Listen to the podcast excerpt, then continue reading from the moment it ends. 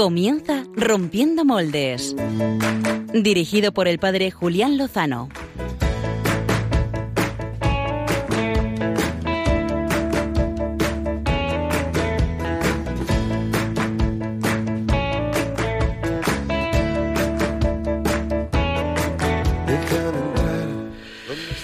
Déjanos entrar, amigo de Radio María, de Rompiendo Moldes, en esta noche, eh, no demasiado fría, pero ya se aproxima el otoño tirando a invierno.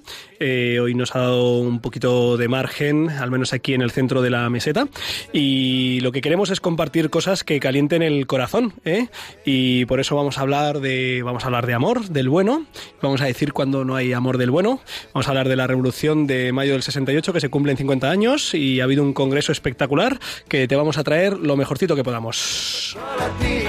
donde el corazón espera y siempre, donde el corazón busca Hay gente que le gusta eso de las coincidencias en las fechas, ¿no? Hoy es 11 del 11 eh, y son las 11 ¿eh?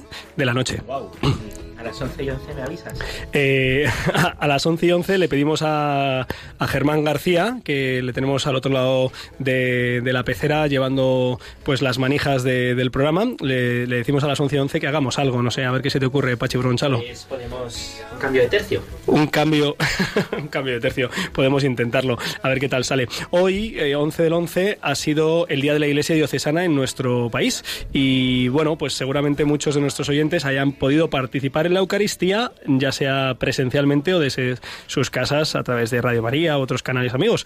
Eh, total, que espero que se hayan enterado de mm, que somos una gran familia contigo y de que esta gran familia hace mucho eh, por muchos y por eso merece la pena pues seguir entregando la vida. Yo lo que conozco más es un poco mi diócesis, que es la de Getafe, ya sabéis, eh, y solo, solo conociendo la obra de la Iglesia en mi diócesis, desde pues las parroquias, que es que cada parroquia es como una especie de oasis para gente, ¿no? Pues yo todos los días hablo con gente necesitada porque están en nuestras comunidades, están en la puerta de nuestras parroquias o en Cáritas o en nuestros pueblos, ¿no? Eh, el comedor social que conozco de, de, mi pueblo y de al lado de mi pueblo pues otro, en Monstruo es el Leganés, en Alcorcón tantos, ¿no? El asilo perdón, el, albergue para transeúntes de, de Aranjuez, eh, en fin, eh, son innumerables, ¿eh? bueno, no sé si innumerables, pero son muchísimos, y eso es solo una diócesis pequeña y jovencita como la nuestra, así que, bueno, nos pedían que hablásemos un poquito de la iglesia diocesana, eh, confío en que esta mañana pues hayan podido conocerla un poquito más y sigan apoyándola, porque, pues porque esto lo hacemos, eh, la campaña se llama Por Tantos, pero yo a veces digo que es por tontos, porque en vez de dedicar el dinero solo para nosotros, pues decidimos compartirlo como pues como un acto de agradecimiento por tanto que hemos recibido, ¿no? Así que bueno, sigamos sigamos en ello. Eh, y aparte de este tema, también nos pedían que, que, por supuesto, tengamos nuestras súper, súper eh, secciones. Hoy, como es el Día del Soltero, pues nos faltan dos. ¿eh? están celebrando. Eh, no sé si se oye el micrófono. A ver. No, no se oye a Pachi, ¿verdad? No, no funciona, así que tenemos que cambiarnos de lugar, Pachi, porque necesitamos tu voz. Y. Y mientras eh, Pachi Bronchalo se carga, se cansa, se cambia de lugar, el cansado soy yo, pues saludamos con muchísima alegría a Clara Fernández. Buenas noches. Hola, ¿qué tal? Buenas noches. ¿Cómo estás? Bien. Bien.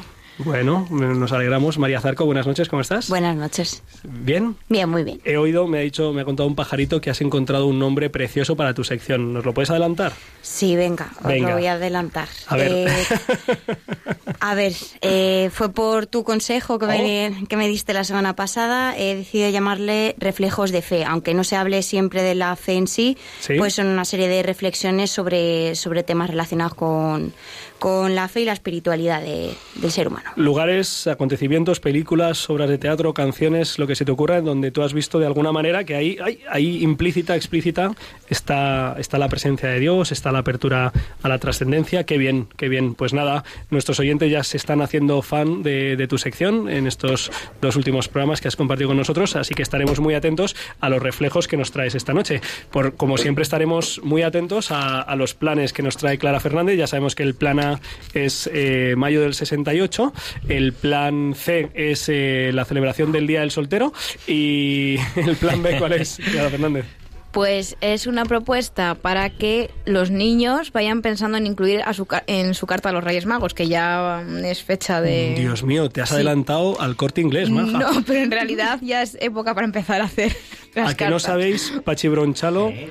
Eh, no te oigo. A ver. A ver, hasta tenemos que conseguirlo. ¿No, se- no se oye, eh, Germán? No sabemos qué pasa, ¿no? Voy a poner este. Voy a Eh, otro cambio, a ver.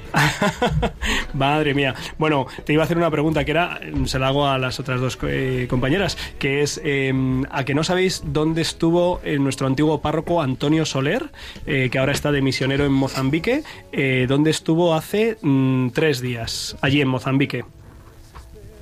Sorprendente. Yo iba a decir la de, de Papá Noel, como estabas hablando de la Navidad, pero no. Pues estuvo en el concierto de Navidad. ¿Eh? No. En el concierto de Navidad. ¿De verdad? En Mozambique va un paso por delante. ¿Ah, bueno, sí? unos ¿Cómo es eso? ¿Cómo es eso? Pues ya nos lo explicará cuando vuelva. Pero bueno, centrémonos, ¿eh? que se nos está yendo un poco esto de las manos mientras tú intentas conectarte. Por cierto, a- hablando de conectarte, de conectar los teléfonos, los micrófonos, eh, con, con Isidro Catela, el responsable de comunicación del Congreso Mayo del 68 a 50 años del mismo, eh, vamos a hablar también un tema que seguro que os va a interesar, que es cómo estar conectado en las redes, en el mundo de Internet, sin estar absolutamente agobiado, angustiado, liado, embarullado. ¿no?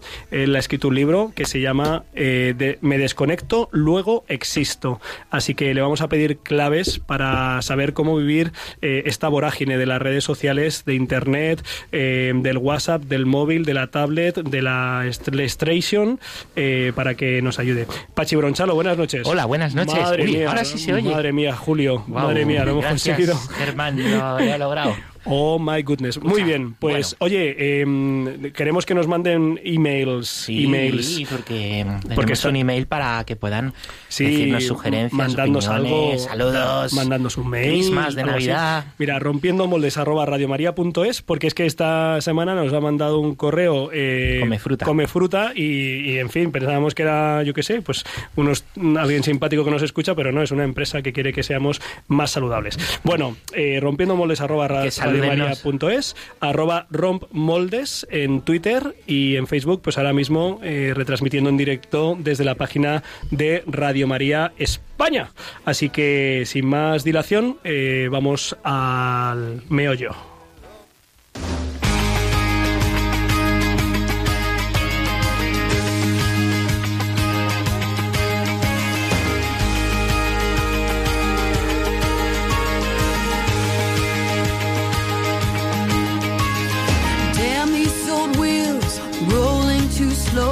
Stare down this wide line with so far to go. Headlights keep coming, loneliness humming along. 50 may- años, 50 mayos, 50 años de mayo del 68, Congreso Internacional del 8 al 10 de noviembre de 2018, Universidad Francisco de Vitoria, Postgrado de Alcalá, Madrid. Este ha sido el acontecimiento eh, que en los últimos tres días ha tenido lugar en, en ese campus universitario que ha crecido y mucho eh, y en ese congreso que ha concitado a varios cientos de personas eh, a lo largo de estos tres días ha estado de responsable de comunicación don Isidro Catela, eh, doctor en comunicación, profesor de esta materia en esa universidad y responsable de comunicación del Congreso. Muy buenas noches, Isidro.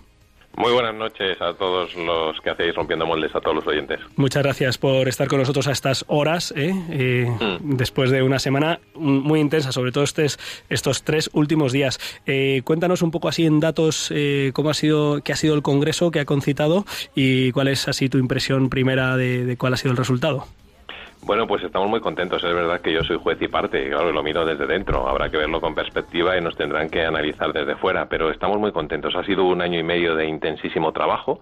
Cuando empezó a gestarse dentro de la universidad, el por qué no hacer desde la universidad, puesto que mayo del 68 había empezado la universidad, si la universidad tenía alguna palabra y alguna palabra distinta que decir sobre mayo del 68, y a partir de ahí nos pusimos en la organización ambiciosa de un congreso internacional que, como bien decías, pues ha concitado a 350 personas en un puente en Madrid y en, eh, bueno, los que conocen el campus saben que un poco alejado del, del cogollo madrileño, ¿no? Entonces, bueno, ha sido sorprendente para nosotros la, la respuesta de la gente. Hemos querido hacer un, un congreso colgándonos de esta efeméride. Ha habido otros, ha habido bastantes actividades en, en este, en este año, pero hemos querido hacer un congreso internacional que no se quedará solo en el diagnóstico, ni en las causas, ni tampoco viendo el 68 como la causa de todos los males, sino que eh, hiciera una propuesta, una propuesta atractiva de, futuro que rescatara todo lo bueno que el legado del 68 tiene y que pusiera una mirada que para mí mm, no he visto mm, nada de lo que se ha hecho este año igual y me parece que está siendo una de las grandes novedades, una mirada de atención a las víctimas, porque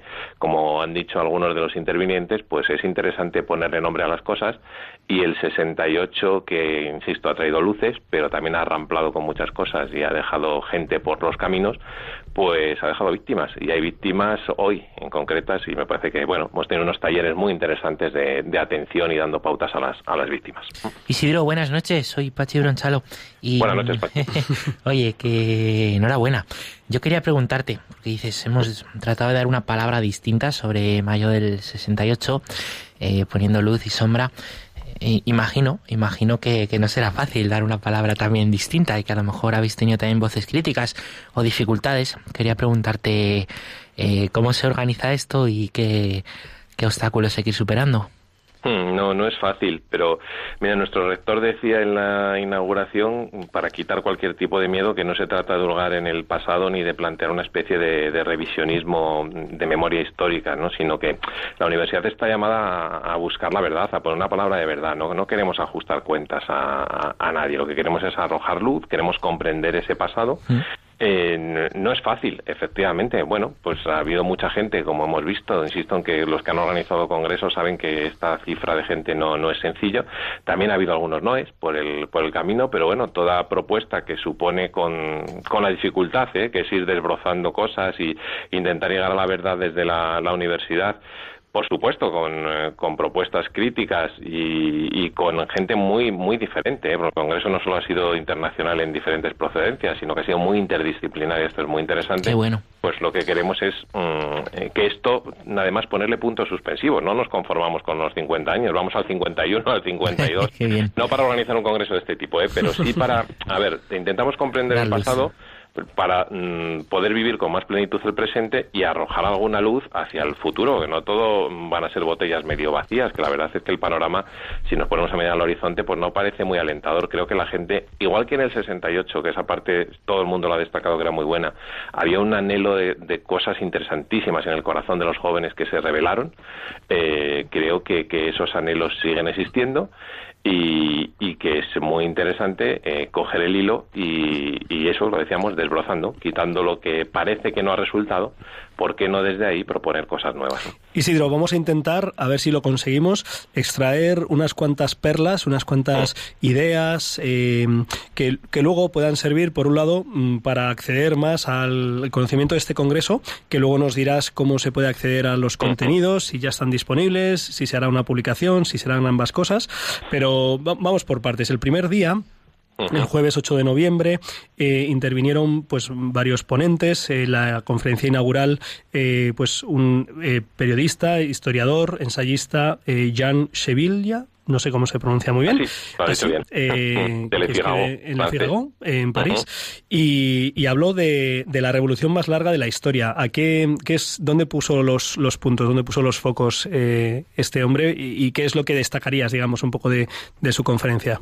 Pues hizo un primer diagnóstico, a él se le pidió que, que fuera un poco el pórtico, ¿verdad? Y dijo un par de cosas, mi juicio, muy interesantes. La primera, mm, para enmarcar lo que íbamos a vivir del resto de los días, que haríamos mal en focalizarnos en una revolución de carácter sexual exclusivamente, que es una revolución de carácter antropológico, en la que lo que hace el individuo es colocarse como, como autoridad suprema, ¿no? Como, como rey casi, casi único.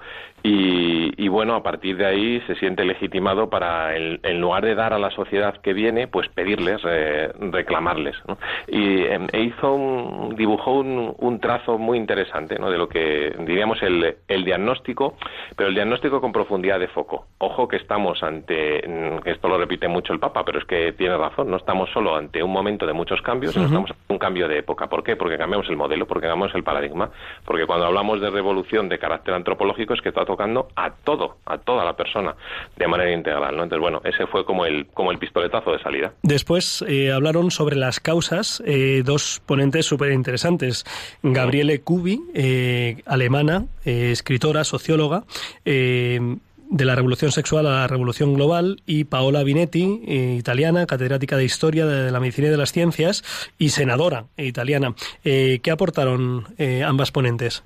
Pues nada, mira, casi en dos tweets. Gabriele Cubi nos dijo sin tapujos que estamos ante un nuevo totalitarismo que se- desde el 68 se está infiltrando en nuestra sociedad, que la Iglesia no es inmune a él, que con el nombre genérico de, de ideología de género pues hunde sus raíces en la, en la revolución del 68, alertó críticamente de que no tiene límites en el sentido de que eh, cada vez más va a provocar una mayor intervención estatal e, e individuos, si no estamos un poco atentos y si no mm, vamos tomando, no vamos generando esos anticuerpos, pues cada vez más proclives a una, a una manipulación. ¿no? Y la, eh, la senadora italiana mm, nos dijo que eh, hemos huido de, la falsa esclavitud que suponía para muchos la familia, vamos a liberarnos, vamos a liberarnos, y qué curioso, nos hemos sumergido en la eh, esclavitud de la soledad, ¿no? Recordó que en el en Reino Unido andan ya con un ministerio de la, de la soledad y parece que algún otro país puede tomar nota pronto, ¿no? Entonces, bueno, qué curioso, qué paradójico que queriéndonos liberar de algunas cosas entramos en una vorágine, entramos en un bucle que nos termina por atar en lugar de liberar a otras esclavitudes diferentes de las que habíamos pensado. Yo, Isidro, mm, lo que venía a continuación a mí la verdad que me, me interesaba mucho. Eh, una mesa redonda sobre las consecuencias con, con Joaquín de Irala, que es catedrático de salud pública en la Universidad de Navarra, Julio Iglesias de Usel, que es catedrático de sociología de la Complutense, y, y Marta Alber, que es profesora de filosofía del derecho ahí en la Rey Juan Carlos.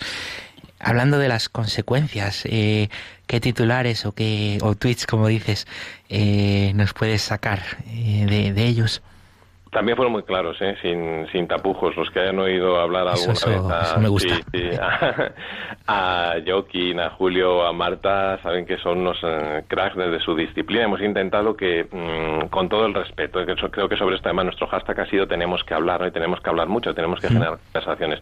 Pero esto no es una barra de bar, ¿no? Hemos mm, querido buscar pues a algunos de los mejores especialistas en su campo. Y bueno, aquí han puesto el acento efectivamente en una mesa redonda muy interesante mm, sobre la banalización de la sexualidad, lo que ha supuesto mm, banalizar, el frivolizar con la, con la sexualidad, cuánto individuo roto que hemos visto también en el, en el taller de las víctimas, que nos ha llevado a lugares pues como mm, decía Fabri Hayak, casi salto al último Mm, día. joder, Pero- esto- estamos deseando pero- que nos digas de él también. pero eh, mm, decía, nos daba un titular así como diciendo, fijaos qué opción preferencial estamos haciendo, ¿no? Estamos haciendo opción preferencial por, por cosas como la pornografía. Esa es- empieza a ser nuestra opción preferencial. Entonces, claro, mm, se encienden todas las alarmas, ¿no?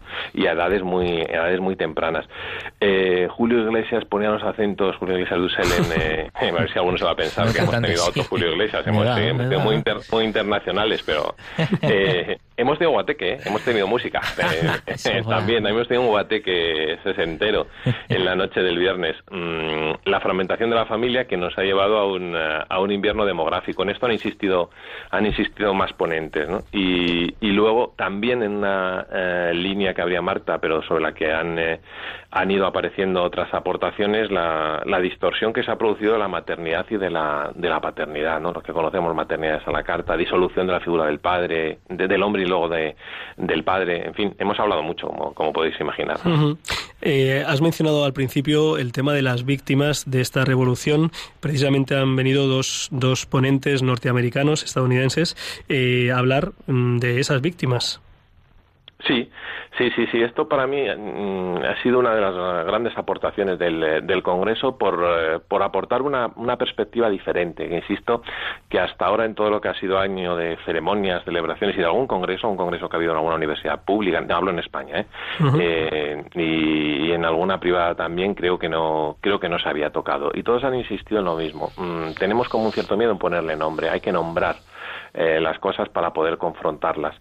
Y efectivamente es que se ha quedado mucha gente por el camino. Hay mucha gente rota, hay mucha gente sola, eh, de la que podemos decir, bueno, pues ellos se lo buscaron. No, no, es que nosotros somos hijos del 68 también. Es que no hay un nosotros y no hay un ellos. Es que las consecuencias mm, eh, de alguna manera colean, hasta como han dicho algunos de los, eh, de los ponentes también en estas intervenciones que, dices, vimos una especie de herencia invisible, está en el sustrato. ¿Y quién- quiénes son esas, esas víctimas? Bueno, las familias lo vemos de manera muy clara, ¿no? Las crisis, las crisis en las, en las familias, las las familias desestructuradas. Y, y, por lo tanto los hijos los, hijos de esas de esas rupturas también del eh, del 68 no Eh, las adicciones la cantidad de, de adicciones la, la gente que ha dimitido un poco de de, de sí eh, de, de, de- de entenderse integralmente y se ha entregado a otras adicciones no de integralmente el cuidado de lo que entendían los clásicos por el cuidado de sí no el cuidado del alma el cuidado del cuerpo. Ahora parece que el cuidado del cuerpo se identifica solo con los gimnasios la, una, una especie de vigorexia existencial no eh, las adicciones mm, que la- las adicciones digitales como decías de las que hablaremos que diremos luego alguna palabra han potenciado otras no To- mm, el crecimiento de ludopatía el eh, taller de adicción a la, mm, a la pornografía por ejemplo que ya tocaron en esta en esta mesa redonda los ponentes americanos no entonces bueno con datos con datos además científicos sacados de revistas de, de prestigio eh, están ahí las víctimas de, de abusos sexuales en fin temas que no son sencillos que no son fáciles, como decía al principio Pachi, ¿no? que, cuesta ponerlos incluso en un programa de, un congreso, eh, pero que si no somos valientes, ¿para qué estamos en la universidad? ¿no? Nos, nos gustaría detenernos eh, paso por paso, pero no, no podemos, porque si no, no vamos a llegar a nuestro objetivo de hablar un poco de todo. Del segundo día, del viernes 9, un día largo y muy cargado, con conferencias de Francisco José Contreras sobre qué define mi identidad, la naturaleza, la libertad, la cultura. Eh, una mesa redonda en esa misma línea, la identidad sexual, mm, solo dos sexos, el famoso tema de lo binario, eh, si, es, si es un hecho, si es un dato, si es una, una eh, pues invención o una propuesta cultural. También el paso del sexo al género, ¿eh? quién decide qué pensar.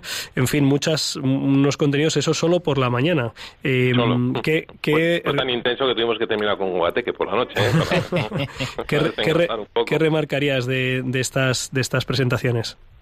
Pues nada, en- en- también a modo a modo tuit, mira, por ejemplo, eh, el profesor Contreras nos dijo que mm, sin querer ser demasiado pesimista nos encaminamos a un futuro insostenible como sociedad porque somos pocos jóvenes y muchos viejos, mm, con datos, Ujú. gente que "Ala, qué exagerado, no, pues con datos, pocos jóvenes y, y muchos viejos, las evidencias científicas de, de las bases biológicas de la identidad sexual, efectivamente que la orientación sexual no está condicionada genéticamente, nos recordaba el profesor eh, el profesor López, un profesor de, de farmacia de, de Navarra, hizo una aportación que a mí me gustó especialmente, ¿no? Porque no, no hizo ningún tipo de condena ni de estigmatización del, del género. Mm, Diferenció muy bien, somos biología, pero somos biografía también. Entonces, hay una dimensión cultural que no podemos obviar. Claro, lo que tampoco podemos es vaciarlo de contenido.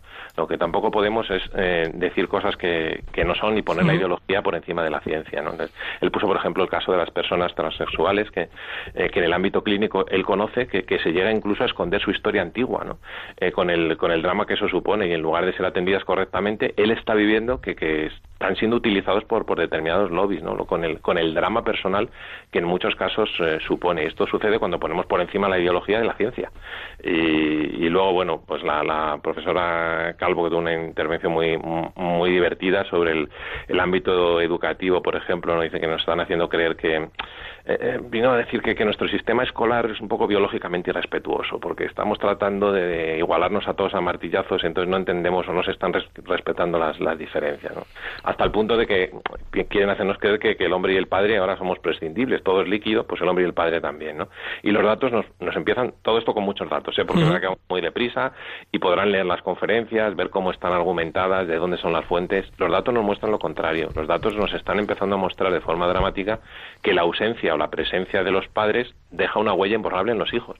tanto si se está presente como si se está como si se está eh, ausente, ¿no? Pues, pues, sí, fue un día fue un día intensísimo sobre quién decide qué pensar, el tema de las agendas. De las grandes corporaciones a, nivel internacional.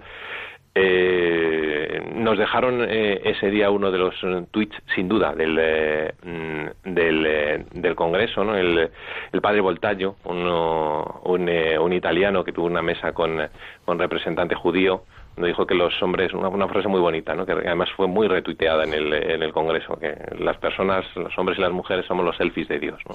Somos, somos, eh, somos imágenes, estamos hechos imagen y semejanza y eh, no nos podemos tomar esto ni a broma ni a condena. No se trata de condenar tampoco la tecnología ni todo lo bueno que nos ha traído en buena parte aquella, aquella enorme revolución.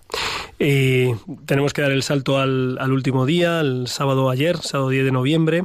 Eh, pues eh, terminó con un plato fuerte, que es también con el que vamos a terminar nosotros, pero antes eh, también hubo pues propuestas, ¿verdad?, de, de, cómo afrontar, educar y acompañar todas estas cuestiones a las que precedió una eh, conferencia, esta sí la escuché, eh, La belleza que salva la grandeza de la sexualidad humana, de José Granados, vicepresidente del Pontificio Instituto Teológico Juan Pablo II. ¿Qué, qué destacarías de esta, de esta, de esta ponencia? Bueno, la propuesta, nuestra propuesta, bellísima, como si tuviste oportunidad de, de escucharla, pues eh, aparte de, de, gran altura científica, insisto, más larga en el texto que lo que, lo que pudo contarnos, pero al mismo tiempo hizo un gran esfuerzo divulgativo. La propuesta cristiana, que, que hunde sus raíces, por un lado en la humanevite y por otro en la teología del, del cuerpo de, San Juan Pablo II. ¿no? Nos recordó el padre Granados que la propuesta cristiana es integral. Cuando, cuando apunta que él, nos dice que él apuesta por el cuerpo como, como lugar de salvación y, cuando apuesta contracorriente por se habló mucho de virtudes en el, en el Congreso por la virtud de la castidad porque es una virtud tan integral que en ella pues se unen instinto inteligencia afectividad eh, voluntad. Y sí, tiro de Dostoyevsky para decirnos que, que, la belleza salvará al mundo y que la belleza máxima para nosotros está en Cristo resucitado como, como modelo, pues, eh, pues bellísima, como propuesta mmm, bellísima. Qué maravilla. Y Isidro, eh, así para terminar, eh, sí que era un plato fuerte que adelantabas al principio de la conferencia de, de clausura de Fabrice Ayac, creo que se pronuncia. Sí, sí, sí. sí. Yo es un nombre que... Barahona, sí. mi jefe en la universidad que le presentó, le pidió disculpas porque no había manera de pronunciar el apellido. Difícil, ¿no? Yo, él, él, decía que tenía nombre nombre musulmán y es un judío converso al catolicismo, sí, ¿verdad? Sí, Yo le, le, he descubierto hace poquito, estoy admirado, estoy leyendo un libro suyo, eh, se llama Tenga éxito en la muerte. bueno, me está encantando, pero pero me parece tan interesante eh, que quería que nos, si nos pudieras compartir eh, qué, qué, dijo, qué, qué, tweets te quedaste de, de su ponencia de clausura, de qué recogió él. Bueno, este hombre es un torrente de creatividad. Es que has dicho un montón de cosas y la gente se estará comentando a quien no lo conozca, pero todas esas cosas es y mucho más. Padre de familia numerosísima, es cantautor, nos faltó darle una guitarra y se hubiera lanzado oh. a cantar, es poeta, y luego mmm, es que efectivamente hay que leerle y, y, disfrutarle. Traía loco a los traductores porque mmm, aunque la tiene escrita y se ciñó al guion, le pedimos que se ciña lo máximo posible al guion, es que va contra su propia forma de ser. Es decir, eh, y es eh, incluso en ocasiones digo que traía locos a los traductores porque es de una riqueza, una riqueza en, en, los juegos de palabras. Y claro, no siempre es fácil eh, traducir eso. Sus libros están muy bien traducidos en, en castellano. Yo también lo, lo conocí hace un, un, par de años y me los he, me los he devorado todo lo suyo, ¿no? La restauración de la carne, uf, un tema para terminar eh, grande, importantísimo, en, en, conexión con lo que nos acaba de decir el, el padre el padre Granados. Me gustó su visión sin nostalgia. Nos dijo que, que Dios nos ha puesto aquí y ahora en, en, este tiempo con una misión muy muy concreta. ¿Mm? Mm, no es que él fuera especialmente pesimista en su eh, eh, optimista, perdón, en su diagnóstico. No dijo que, que, es sorprendente que hayamos pasado de un, querer una libertad extrema a, a, querer controlarlo todo. Puso un ejemplo tremendo de una, de una aplicación eh, móvil que, que, existe para indicarnos qué partes del cuerpo podemos tocar si queremos tener consentimiento sexual. Y, bueno, puso también las cosas muy claras encima ¿no? de lo que nos está, lo que nos está pasando. Pero luego fue capaz de darle con, con esa agilidad la vuelta a la tortilla y terminar diciéndonos que, que de la actual crisis, que él está de acuerdo en que es una crisis antropológica, no podemos salir por la vía espiritualista, pero no es que, que solo con un pseudo espiritualismo pues vamos a salir, tampoco de la mano de, de ninguna filosofía y que hay que restablecer la esperanza en las personas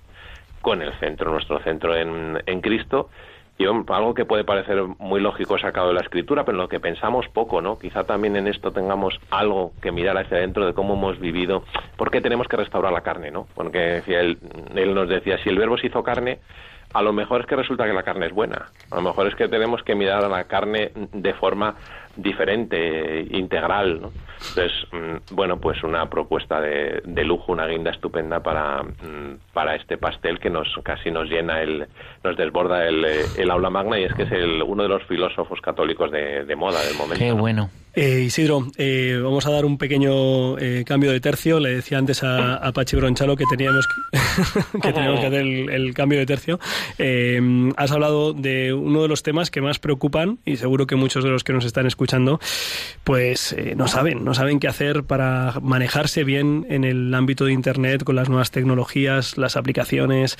Eh, sobre todo también muchos, yo hablo mucho de esto con los padres, una buena amiga, hijada, pues que está ahí viendo cómo ayudar a sus hijos a, no a no liarse, a no enredarse con estas con estas nuevas realidades. Eh, tú conoces porque pues lo has, lo has plasmado en un libro, eh, me desconecto, luego existo. ¿Qué, ¿Qué, qué, titulares también nos puedes dar sobre lo que tú has descubierto y cómo lo estás intentando vivir personalmente, también con tus con tus hijos que están justo en esa edad pues de aprender y de vivirlo? Sí, sí, el libro nace de, y, el estudiarlo también en, en, los últimos dos años nace de una inquietud, como bien dices, personal. Eh, como padre eh, hay que dar eh, ejemplo en casa por convicción y por obligación, las dos cosas, ¿no? Y con, con hijos ya los dos mayores, uno adolescente y la otra preadolescente. La pequeñita todavía va, va a rebufo, pero, pero nada, llegan. Ya sabes que, que ahora las pantallas están por todos los sitios, ¿no? No, no hay que esperar a etapas vulnerables como la adolescencia. Y la segunda, por bueno, yo me dedico profesionalmente ahora, aparte de colaborar con medios, a pensar la comunicación desde las humanidades y creo que, que también aquí se, se puede hilar fácilmente con lo que, con lo que acabamos de, hablar, con nuestro tenemos que hablar. Creo que es un tema del que se habla poco, porque estamos mucho, pero, pero hablamos poco, le ponemos poco, poco nombre. Sabemos poco que eh, lo intuimos porque lo, lo, sufrimos en primera persona, pero a lo mejor cuando tenemos que ver eh, lo crudo que se nos ha puesto la, la Dirección General de Tráfico diciendo que hemos dejado de matarnos por beber los españoles y hemos pasado a matarnos por whatsappear,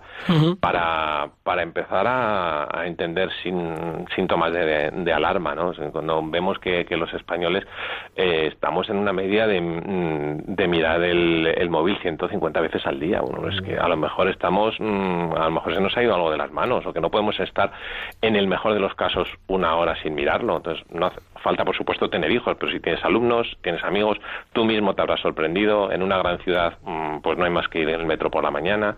Eh, me decía el otro día un amigo socarrón, dice, hoy se ha chocado uno conmigo por la calle y este no iba mirando el móvil. ¿no? Dice, porque ahora todos los que se chocan conmigo por la calle es que van mirando, vamos mirando el, el móvil. Entonces, bueno, eh, yo creo que, que ha llegado el momento de pararnos, de, porque es, eh, si estamos en un momento históricamente tan maravilloso mmm, de una sociedad conectada que nos puede enriquecer tanto y la vamos a echar a perder porque en lugar de ser el centro nosotros y utilizar la tecnología como instrumento, como pide el sentido común y su propia naturaleza, va a ser al revés, nos vamos a convertir en esclavos de la tecnología, pues eh, me parece que por lo menos es el momento de, de decir, señores, mmm, vamos a parar, vamos a parar. No todos estamos en el, en el extremo, en el, en el, libro cuento las historias que empiezan a llegar a España, ¿eh? empiezan a llegar a España ya 200 casos diagnosticados de los, los famosos hikikomoris, que son, nos viene de Japón, el, el, el, fenómeno muchachos, y no tan muchachos, pero bueno, de 30 para abajo la mayoría, que, que, están, que sufren un aislamiento social agudo, es una enfermedad diagnosticada durante seis meses y que les tienen que dejar la comida en la puerta de la habitación, ¿no?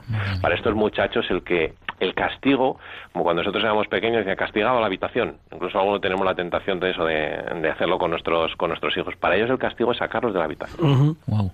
Sacarlos de su mundo que es un mundo mmm, virtual, pero ojo, eh, porque también aquí el término ha hecho un poquito de daño, real como la vida misma. No lo, mm, no lo vayamos a contraponerlo con la realidad, es una realidad muy dura, para que muchos, bueno, pues sin estar en ese extremo, me parece que eh, mucha gente, y yo hablo en primera persona, hemos podido ver cómo de un uso saludable, de un consumo saludable, pues algunos síntomas de abuso que empieza a distorsionar, a provocar algunas disfunciones en nuestra propia vida y bueno, del abuso empieza a haber gente que se desliza en un tercer paso por el precipicio de la adicción. Y digo lo de poner el nombre porque hasta ahora no se le pone el nombre, incluso hay gente que todavía te lo niega. En Madrid este año afortunadamente ya se ha abierto el primer centro con este nombre de adicciones digitales para, para adolescentes. ¿no? Pues eh, habría mucho que, que, abrir aquí y que comentar. Quizá, pues, cuando pasen unas semanas y, pues, también esta tu experiencia de compartirlo con padres, con, con profesores, pues puedas también volver a darnos algunos criterios que seguro eh, los vamos a agradecer y, y mucho. Tenemos que tenemos que concluir. Isidro Catela, eh, profesor de comunicación y de humanidades en la Universidad Francisco de Vitoria en Madrid, eh, responsable de comunicación del Congreso mayo del, eh, a 50 años de mayo del 60 pues eh, muchas gracias por estar con nosotros esta noche en Radio María. Gracias. Cordial saludo, gracias a vosotros. Y vamos, este era el plan A y nos espera un planazo.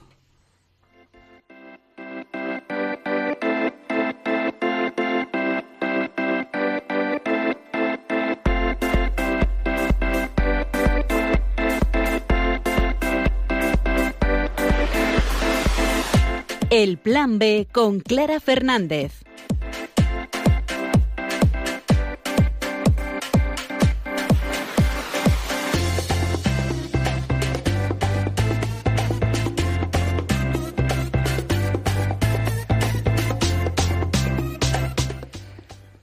Esta noche me voy a adelantar a la Navidad con un plan B dirigido a los niños y con valores. Os voy a hablar de un juguete que acaba de llegar a España y que promete ser uno de los muñecos estrella de esta Navidad. Así que niños, tomad nota para vuestra carta a los Reyes Magos.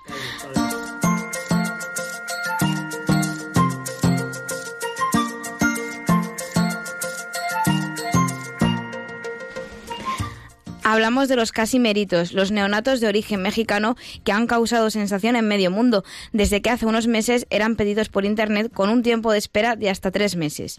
Los muñequitos forman parte de la marca mexicana Destroyer y vienen del imaginario país de Neonatiland, un planeta imaginario donde nacen estos neonatos que están dispuestos a ser adoptados por los niños.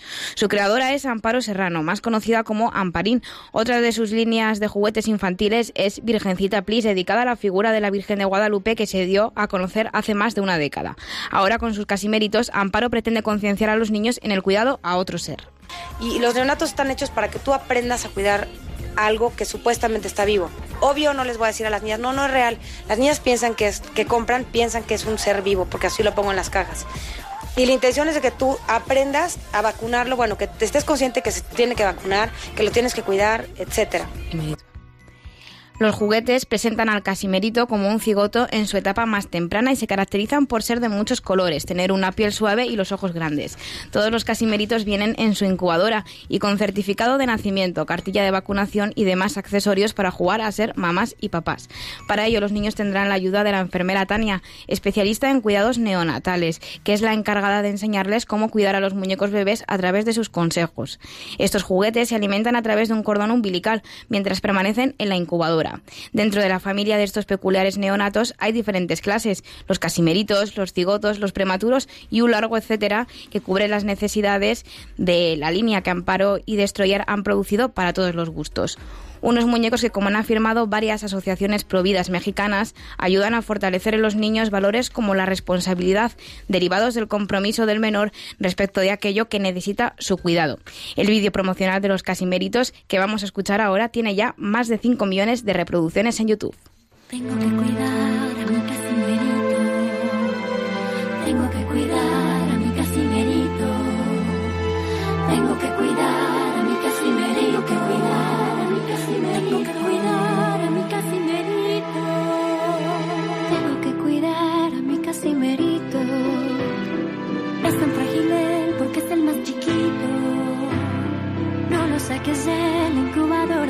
tu amor no se mejora un beso tal vez y vuélvelo a.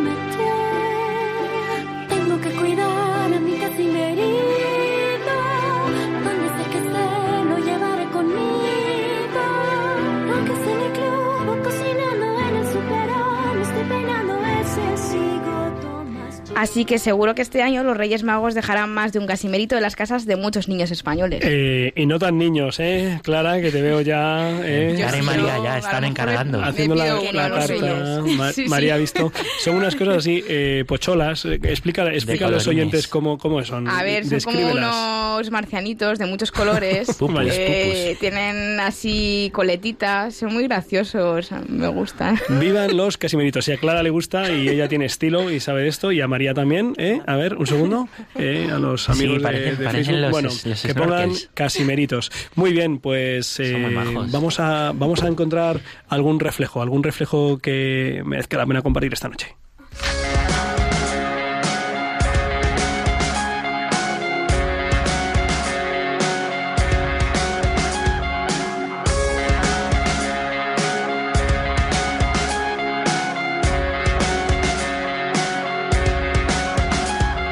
Break up science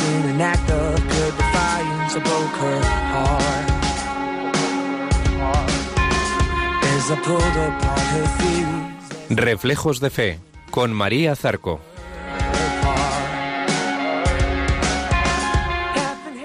Y volvemos a la carga una vez más en esta sección de la mano del grupo irlandés The Script y su éxito es Science and Faith, Ciencia y Fe. Un título muy apropiado para lo que os traigo esta noche, que es nada más y nada menos que una reflexión sobre la increencia de la mano de la película americana El caso de Cristo. Si alguien quisiera investigar la veracidad del cristianismo, ¿por dónde empezaría? Si Jesús no resucitó, todo se viene abajo. ¿Me estás ofreciendo una pistola cargada? Una pistola que no podrías disparar. Como periodista he dedicado toda mi carrera a destapar la verdad. Hasta que mi esposa un día me planteó el mayor reto de mi vida. No estoy dispuesto a perder a mi mujer y a mis hijos por algo que no tiene sentido. Lo que pasó después me cambió para siempre. ¿Cómo podemos hablar de evidencia histórica de la resurrección? Los evangelios están llenos de contradicciones. La tumba vacía es una evidencia. ¿No son evidencias lo que buscas? En la vida todos apostamos por algo. La pregunta es, ¿a qué apostar? Aunque estaría encantada de ayudar a un colega escéptico, lo que estás planteando es imposible. ¿Podría Jesús haber sobrevivido al tormento de la cruz? No hay ni una sola evidencia de que alguien sobreviviera a una crucifixión. No porque yo escriba algo y lo entierre durante siglos, se convertirá en verdad. ¿Cómo explicarte que lo que siento es lo más real que he sentido en mi vida? Estoy rezando por ti. ¿Realmente quieres saber la verdad o te das por vencido? No me culpes a mí, ni a la iglesia, ni a Dios. Solo haz tu trabajo.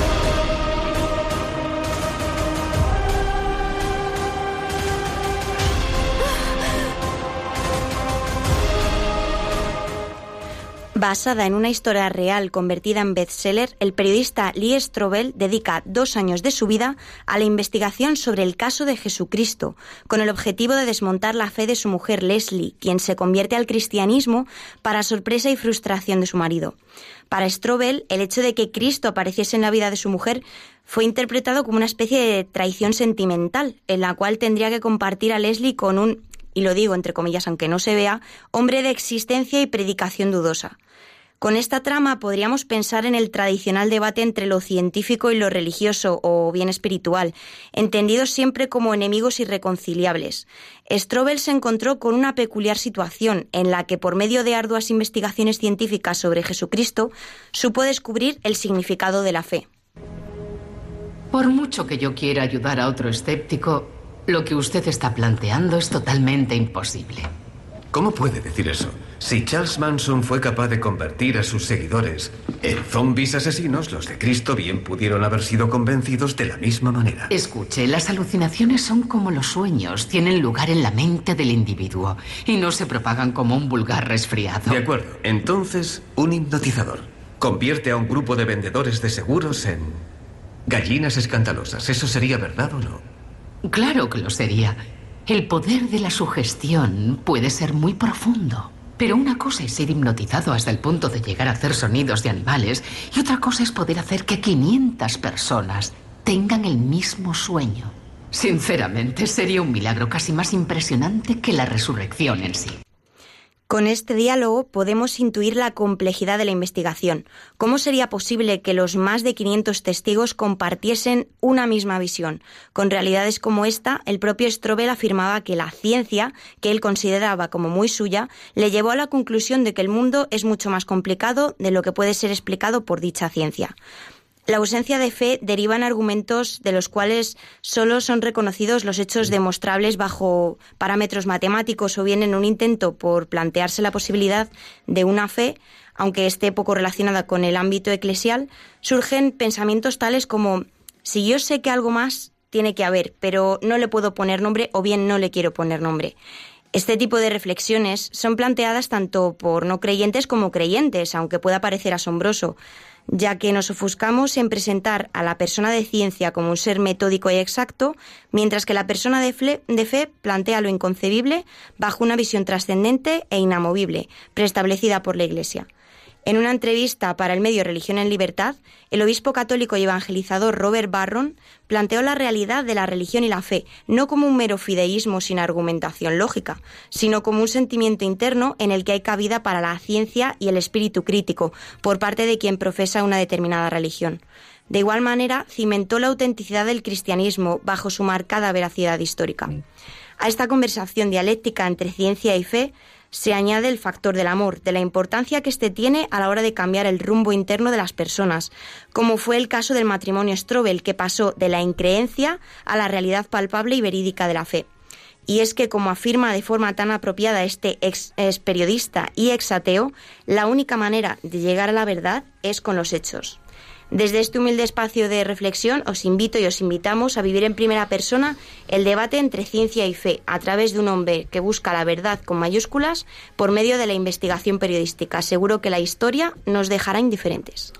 Pues mira que ya me ha llegado por muchos sitios, sé que se estrenó con cierta repercusión, eh, pero hay que verla, hay que verla para, para comprender y seguir un poco el proceso este de investigación que además tanta gente eh, pues lo ha intentado hacer, ¿no? Ojalá que pueda arrojar luz sobre esos investigadores y buscadores de, de la verdad. Hablando de investigadores y de buscadores de la verdad, ¿qué estamos? Eh, pues, pues nada, pues aquí estamos porque hemos venido. Vamos a tomar algún caramelito, anda. Muy bien.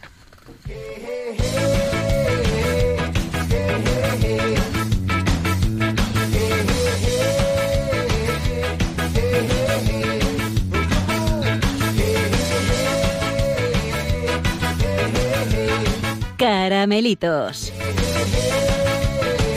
Con el padre Pachi Bronchalo.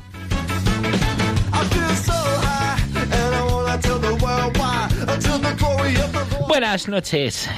¿Qué tal? Hola, hola, hola. Bueno, hemos hablado antes. Ya gritas, pero- ya gritas menos, Pachi. Ya no es lo mismo. A, Es que a estas horas desde la que tengo gente un casimerito.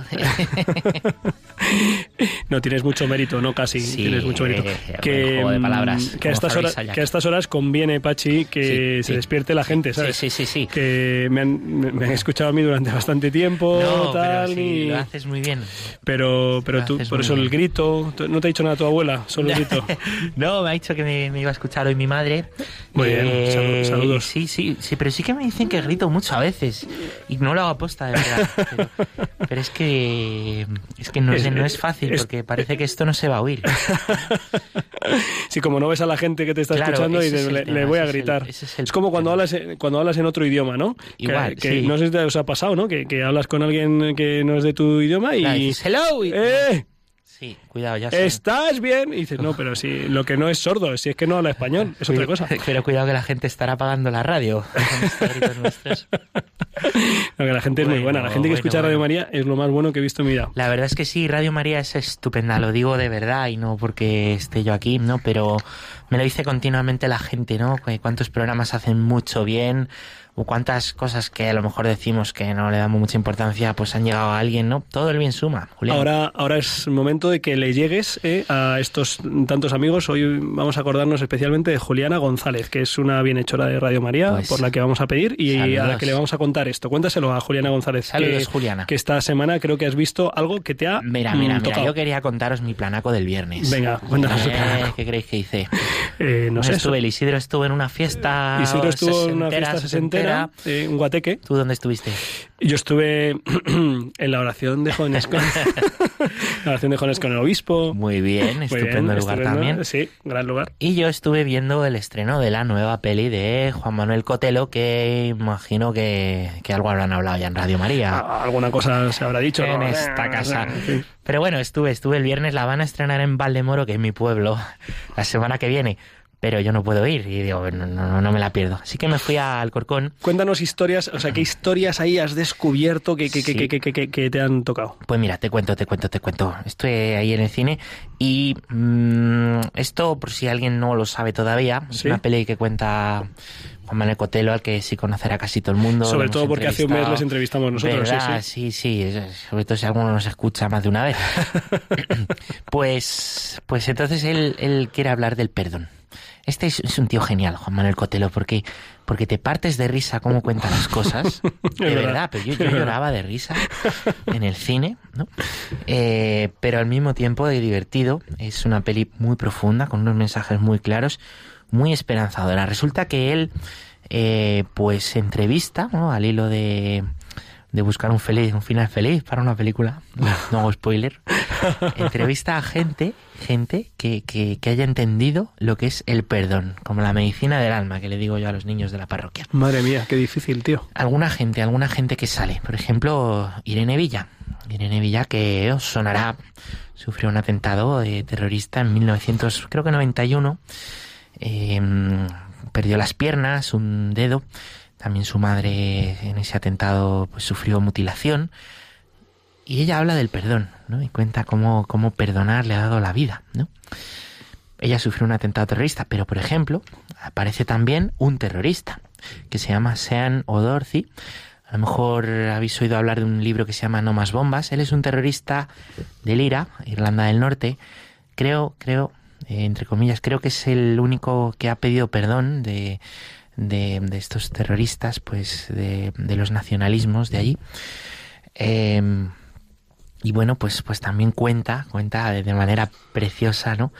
Eh, Como también tuvo que, sufrir el rechazo de mucha gente que no le creían, pero como también el perdón le, le sanó. O a lo mejor han oído hablar, hemos pasado a España, Irene Villa, Sino Dorce en Irlanda, Francia, Tingenar, ¿te suena? Madre mía. Me encanta. Qué tío, Me qué encanta. tío, qué tío. Me encanta. Pues tiene un libro, yo lo recomiendo, se llama Más fuerte que el odio. Ese sí que es un libro clarito. No se escandalicen de los tacos. Él es así, es estupendo. Para que para ser un hombre hay que tener Hay que muchos tener eso para ser un hombre para de ser un amor. hombre de amor hay que tenerlos más grandes. Más grandes, eso es. Y los tiene sin duda, es un hombre de amor. Cuenta su historia. Él es un hombre al que se ve en el libro, pues su madre abandonó atado a una farola cuando era pequeño. Y como pues, pues todo se le produjo un odio, una vida de odio. Eh, pues eh, se me estuvo en bandas, en, en, en peleas de todo tipo. Era, era boxeador, sí, sí, sí. sí, sí, eh. Eh, bueno, yo le conocí, ¿sabes? Porque le encontré. ¿Qué me dices? Sí, macho, estuve en Lourdes, esto nunca lo he contado. Ajá. Y yo, como sé que vive en Lourdes... Le buscaste. Le busqué. Entonces yo preguntaba a todo el mundo, Tingenar, Tingenar. Sí, viene a veces por aquí, no sé qué. Total, que me dijeron que vivía, pero fuera de Lourdes, en una montaña. fuera. Sí, sí, sí, hecho, con, en la- en la con peli- abejas, ¿no? Sí, con abejas, hace miel. Entonces él lo cuenta en el libro y él, eh, en la peli de hecho, sale esa montaña. Pues tío, yo no encontraba la montaña y puse en Google Maps Tingenar y alguien había marcado un punto en Google Maps Tingenar. Entonces me metí por una carretera, pero de cabras. Ajá. Digo, bueno, si no es, no pierdo nada. y llegué a una casa en lo alto de una montaña y, y me abrió su mujer y estuvimos hablando. Entonces él me llevó a un sitio pues donde estaba haciendo miel, donde tenía todo lleno de sacos de boxeo y estaba fumándose un puro, me ofreció un puro. Y estuvimos ahí hablando un ratito y es un hombre estupendo, ¿no? Tenía la oreja mutilada pues de las palizas de su padre. Bueno, En fin. él también encontró el perdón. Yo le encontré, pero él encontró algo mucho más grande, que es el perdón. Y me- vamos, yo salí del cine de ver su testimonio tocado. Algo Eh, más, algo más. Oye, una pregunta Sí, que a lo mejor pregunta, los oyentes, eh, ¿qué, qué espectro de edad, qué, qué tipo de gente, para frikis, para, para qué, para, Mira, para el- adolescentes, para niños, para mayores? El cine estaba lleno y he leído, he leído que ha sido la película que más espectadores por sesión ha tenido en los estrenos de este viernes. Es decir, que se ha estrenado en pocas salas, pero han estado todas llenas.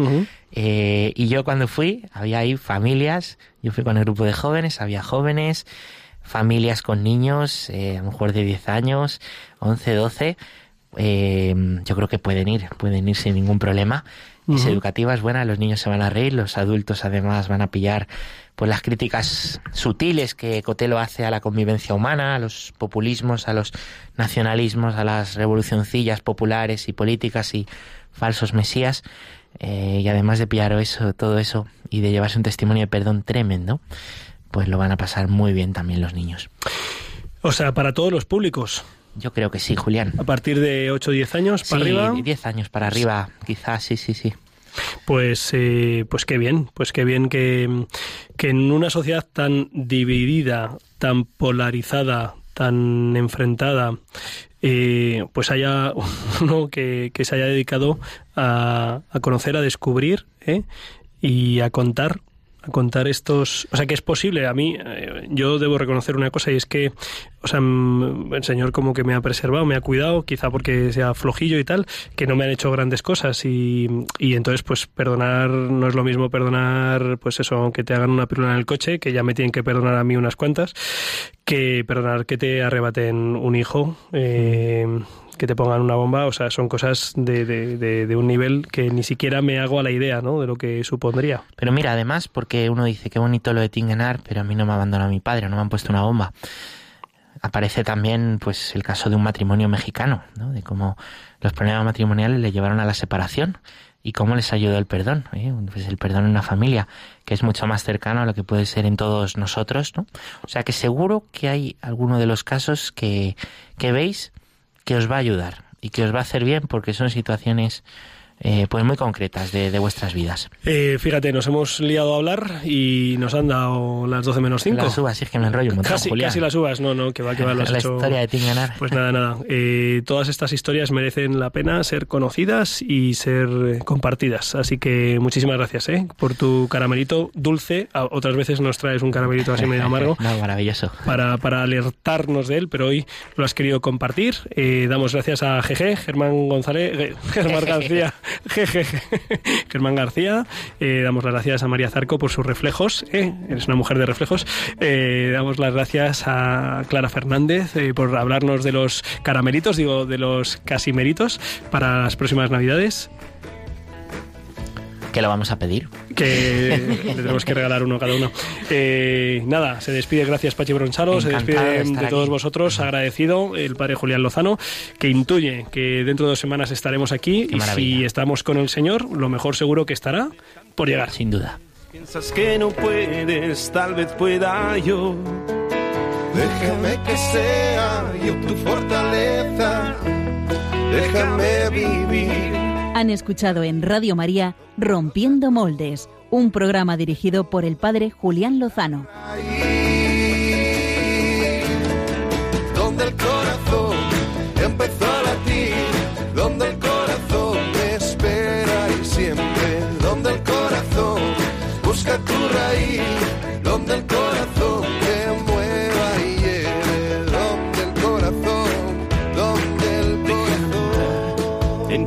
En tus desengaños para repararlos y ser tu motor.